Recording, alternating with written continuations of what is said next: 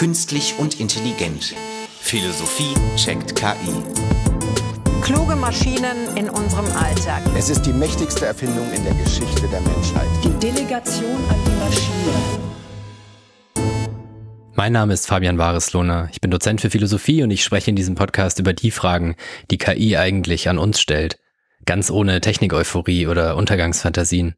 Und die Philosophie hilft uns hoffentlich dabei. Ja, künstlich und intelligent, die erste Folge. Ich habe mich gefragt, womit fange ich denn diesen Podcast über KI und Philosophie jetzt an? Sollte ich nicht vielleicht da anfangen, wo wir künstliche Intelligenz sagen, aber gar nicht so recht verstehen, was wir da eigentlich sagen? Ich meine jetzt nicht, dass wir technisch nicht verstehen, wie KI oder so ein Chatbot wie ChatGPT eigentlich funktionieren, sondern dass wir künstlich sagen und Intelligenz sagen also Worte benutzen, bei denen wir uns vielleicht noch gar nicht gefragt haben, was sie bedeuten. Wir werden uns das nicht gefragt haben, weil KI ja schon auf den ersten Blick irgendwie was Künstliches ist. Und weil ihre Antworten oft gar nicht so dumm sind. Vielleicht sogar intelligenter als manches, was wir so von uns geben. Was verrät uns künstliche Intelligenz denn schon dadurch, dass sie künstliche Intelligenz heißt? Ich werde jetzt hier keine Definition von künstlich oder Intelligenz geben, sondern vielmehr versuchen, diesen Raum so ein bisschen auszuloten, was mitschwingt oder mitschwingen kann, nachdem ihr diesen Podcast gehört habt, wenn ihr das nächste Mal KI hört oder in einem Gespräch KI sagt. Hoffentlich ist KI dann mehr als eine Hülle, mehr als ein Rahmen, in dem alles sein kann oder auch nichts sein kann.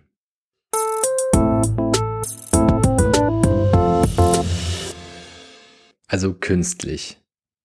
Wenn wir künstlich hören, sind wir meistens erstmal skeptisch. Bei künstlichem Erdbeeraroma zum Beispiel in unserem Joghurt. Das heißt auch so viel wie, eigentlich ist da gar keine echte Erdbeere drin, sondern nur nachgemachter Erdbeergeschmack. Wir meinen also künstlich, das ist jedenfalls nicht natürlich. Nicht so wie etwas von Natur aus wäre. Bloß nachgemacht. Im Fall vom Joghurt, weil das günstiger ist. Gleichzeitig ist es ja schon eine ziemliche Leistung, so einen Erdbeergeschmack nachzumachen, oder? Und erst recht, ein Chatbot zu bauen wie ChatGBT. Also ein Programm, mit dem wir chatten, schreiben können, wie wir es vielleicht auch mit unseren Freundinnen oder Freunden tun. Ein Programm, das uns auf fast jede Frage eine Antwort gibt. Wenn ich jetzt zum Beispiel ChatGBT frage, was heißt künstlich? Künstlich bedeutet, durch menschliches Eingreifen geschaffen, im Gegensatz zu natürlichen Ursprüngen. Gar nicht so schlecht. Durch menschliches Eingreifen. Und der Gegensatz wäre natürliche Ursprünge. Können wir da noch ein bisschen weitergehen? Künstlich heißt die KI ja vor allem deswegen, weil wir Menschen sie hergestellt haben, oder? Wir schaffen mit KI etwas, was ohne uns nicht da wäre. Wir konstruieren Chips, trainieren darauf große Sprachmodelle. Das ist schon was Künstliches, geschaffen von uns Menschen. Und gleichzeitig hat dieses Künstliche ja noch was mit dem Natürlichen zu tun. Es macht das Natürliche nach. Zum Beispiel unsere natürliche Sprache, so wie wir miteinander sprechen oder chatten. Aber geht es jetzt nur ums Nachmachen? Künstlich. Künstlich, und wenn wir uns das Wort mal genau anschauen, sehen wir, dass es Kunst in sich hat. Und bei Kunst können wir sagen, Kunstwerke machen die Natur ja auch nicht nur nach, sondern sie zeigen etwas, was natürlicherweise erstmal verborgen wäre. Kunst vollendet die Natur wenn es gute Kunst ist. Gute Kunst zeigt etwas, zum Beispiel mit Farbe auf einer Leinwand oder in einem Roman mit der Schilderung von Gefühlen, was sonst versteckt bleibt. Das sind jetzt diese Menschen bei OpenAI, also dem Unternehmen, das ChatGPT geschaffen hat, Künstlerinnen und Künstler in diesem Sinn? Sie schaffen ja schon etwas, mit dem aus den großen Datenmengen, mit denen diese KI-Modelle gefüttert werden, etwas ans Licht kommt in diesen Datenmengen müssen ja die Antworten irgendwie schon verborgen liegen, die wir auf unsere Fragen bekommen. Und damit sehen wir, dass künstliche Intelligenz noch in einem weiteren Sinn künstlich ist, nämlich wenn wir auf diese Daten gucken, mit denen die Modelle arbeiten. Die Daten selbst sind ja eigentlich auch hergestellt. Das sind Abbilder, digitale Abbilder von etwas von uns Menschen, von Büchern, von Bildern, ja, von der ganzen Sprache. Eigentlich ist sogar, könnten wir sagen, die ganze digitale Welt künstlich. Aber das ist nochmal eine eigene Folge wert. Mindestens könnten wir sagen, dass künstliche Intelligenz vielleicht deswegen künstlich heißt, weil so ein Sprachmodell selbst bloß mit künstlichen Produkten arbeitet. Also mit hergestellten, digitalisierten menschlichen Erzeugnissen. ChatGPT kann ja nicht mal natürliche Eingaben von uns Menschen verarbeiten, ohne dass diese erst umgewandelt werden, also digitalisiert, verkünstelt. Und wenn wir jetzt nicht nur schauen, was in so ein KI-Modell reinkommt, sondern auch was wir rauskriegen, sehen wir, auch da bekommen wir eigentlich wieder was Künstliches raus, etwas, das die KI hergestellt hat. Etwas Digitales, Information, digitale Bilder, auf jeden Fall Kunstprodukte. Also etwas mit künstlichem Erdbeeraroma. Halten wir fest, die KI ist künstlich erstens, weil wir Menschen sie hergestellt haben. Also sie ist nicht natürlich, sondern vielleicht sogar technisch. Technische Intelligenz klingt halt nicht so aufregend wie künstliche Intelligenz. Zweitens steckt in dem künstlich auch drin, dass künstliche Intelligenz auf künstlicher Grundlage arbeitet, also Daten verarbeitet, die selbst schon verkünstelt wurden. Und drittens kommt aus so einem KI-Modell wieder was Künstliches heraus und kein echter Erdbeerjoghurt.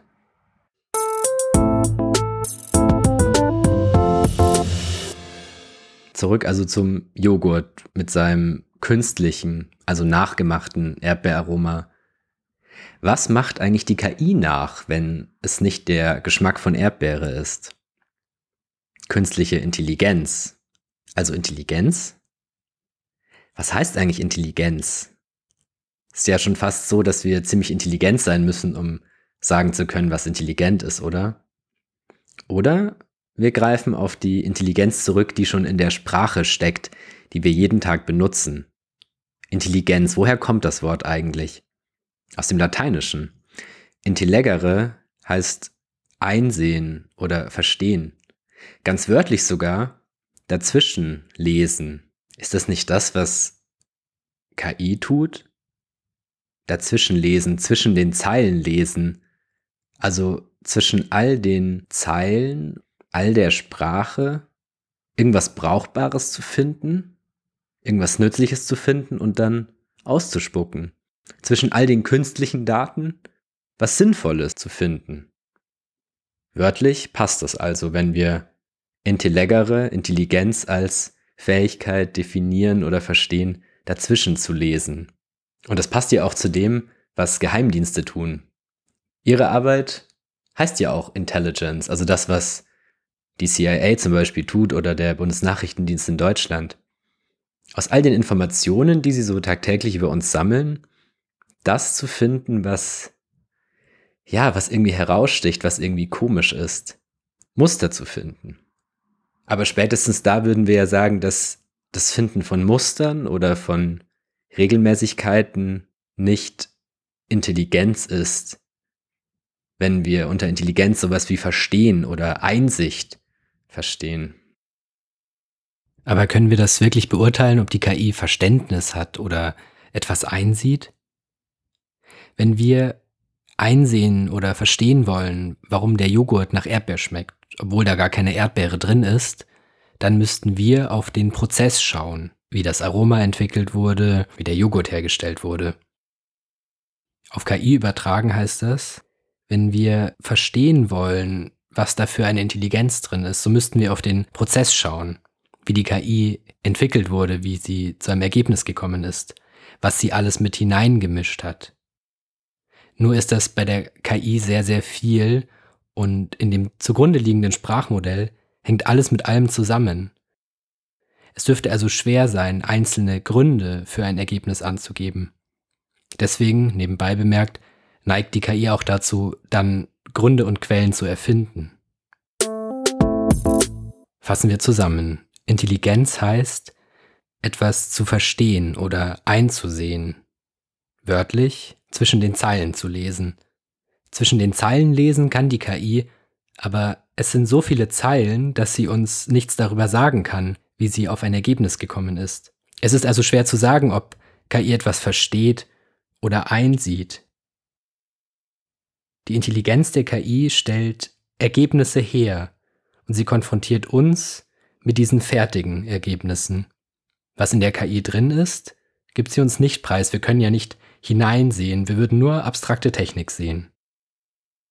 Was machen wir jetzt damit? Wenn wir von der KI nur Ergebnisse bekommen, die intelligent sein sollen, dann können wir uns fragen, können wir diese Ergebnisse nachvollziehen? Das würde heißen, dass wir den Ergebnissen der KI hinterherdenken, dass wir nachdenken. Eigentlich ist die Intelligenz der künstlichen Intelligenz damit eine Frage an uns.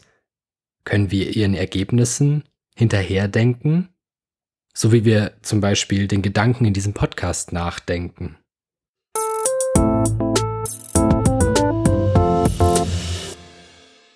Ich habe heute über künstlich und über Intelligenz gesprochen. Wenn ihr also das nächste Mal KI hört oder sagt, dann denkt ihr vielleicht an den Erdbeerjoghurt. Und die KI macht etwas nach, sie macht das Aroma von Intelligenz nach.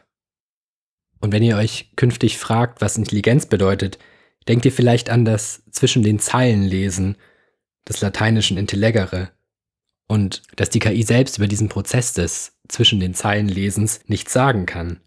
Dass also bei jedem KI-Einsatz auch die menschliche, auch eure Intelligenz gefordert ist. Dass uns das Nachdenken, also durch KI, nicht erspart bleibt. Künstlich und intelligent. Ein Podcast von Fabian Barislohner.